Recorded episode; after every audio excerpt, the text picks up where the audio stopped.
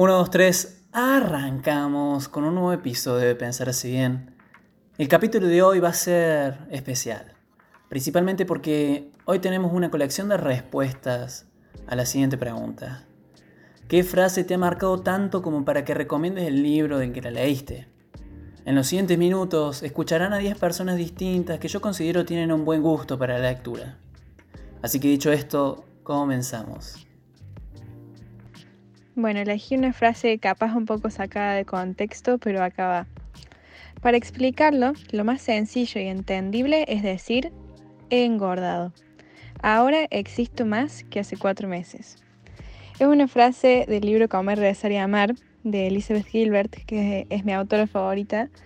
Y, bueno, está contando un poco de, su vida, de su viaje, de, un montón de sentimientos. Y, y la destaco para también recomendar este libro porque tiene esta forma de, hablar de una manera sencilla y de reflexionar de tantos aspectos de la vida que siempre se nos pasan.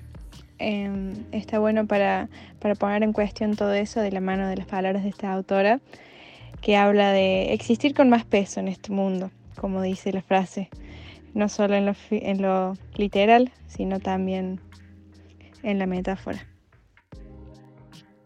Bueno, acá va la frase que elegí, que dice así. Las aldeas se convirtieron en pueblos, los pueblos en ciudades, y la gente empezó a vivir sobre la tierra en vez de vivir en ella.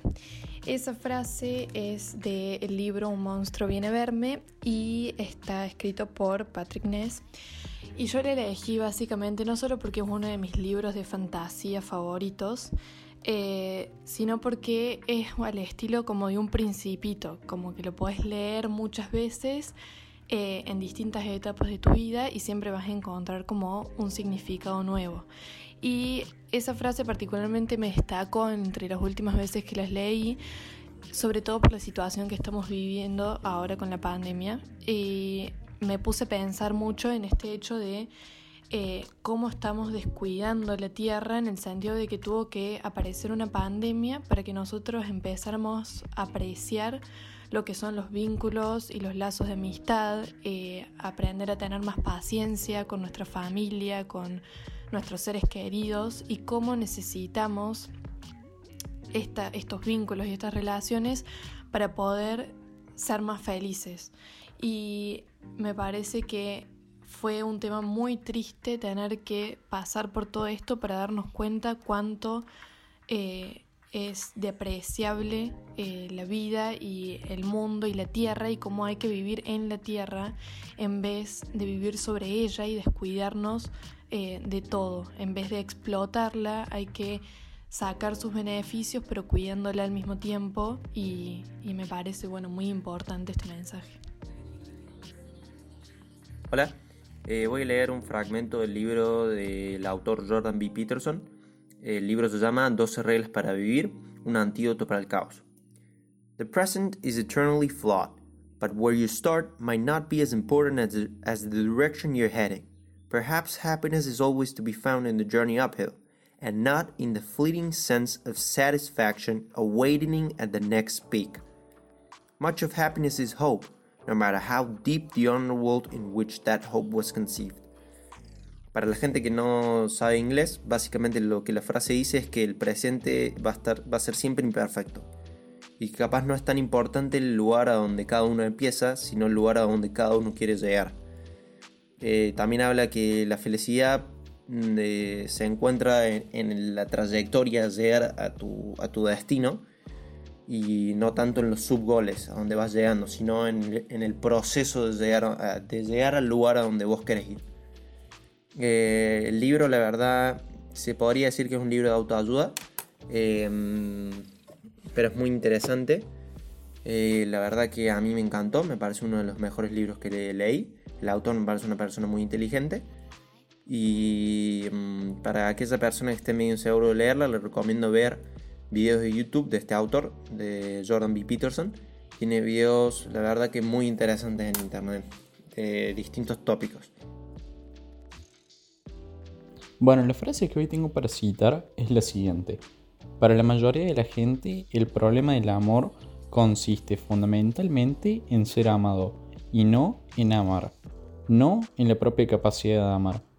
De ahí que para ellos el problema sea cómo lograr que se los ame, cómo ser dignos de amor.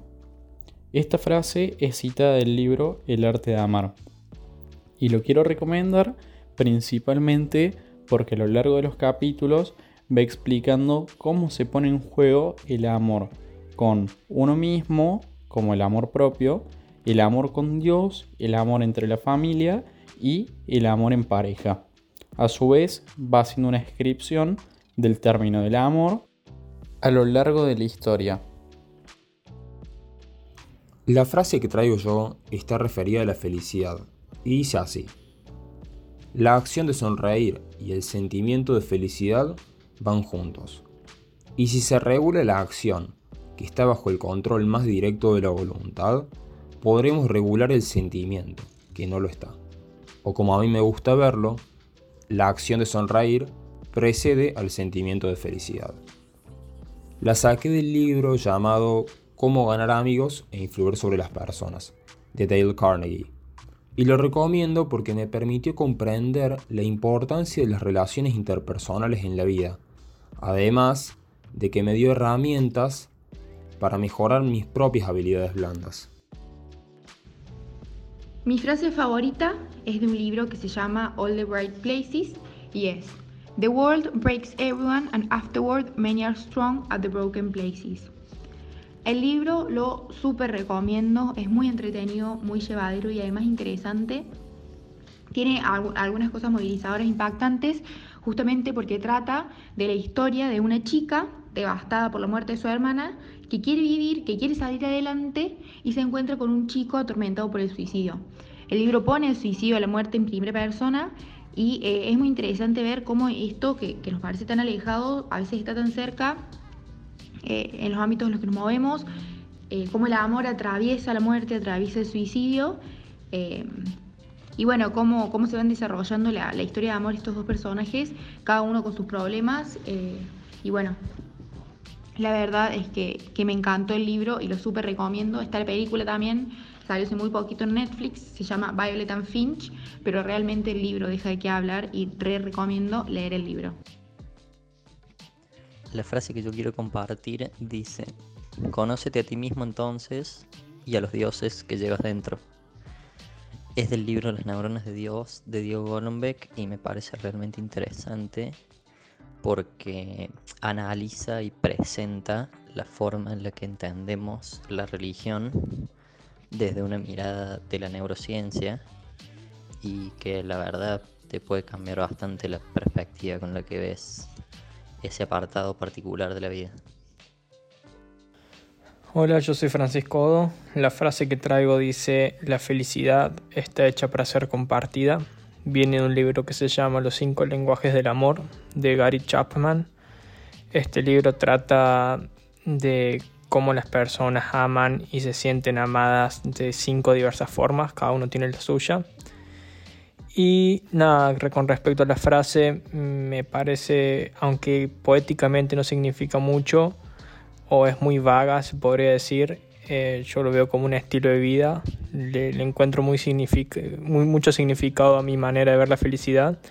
Y es por eso que me gusta tanto, porque no importa lo que uno tenga, piense o crea, la felicidad va a ser más pura siempre cuando la estamos compartiendo, tanto la nuestra como cuando recibimos la del otro. Para terminar, quiero leerles mi frase, esto es lo que pensé y saqué en claro al escuchar tu doctrina. Y al mismo tiempo la razón por la que seguiré mis peregrinaciones. No para buscar otra doctrina que sea mejor, pues sé que no existe, sino para irme alejando de todas las doctrinas y de todos los maestros, y alcanzar yo solo mi objetivo o perecer.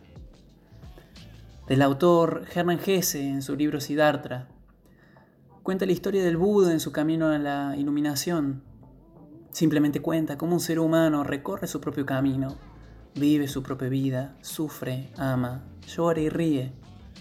Y todo esto lo lleva a alcanzar lo que algunos conocen como el nirvana. Siempre teniendo en cuenta que tiene un lado especial este libro, que no voy a contar para maximizar la experiencia de sus futuros lectores. Con estas palabras nos despedimos de este capítulo. En la descripción tendrán los libros y sus respectivos autores, en caso que quieran leer alguno. Y para finalizar les dejo la siguiente pregunta. ¿Qué frase hubiese elegido vos? Una pregunta para pensar, porque pensar hace bien. Chao, chao.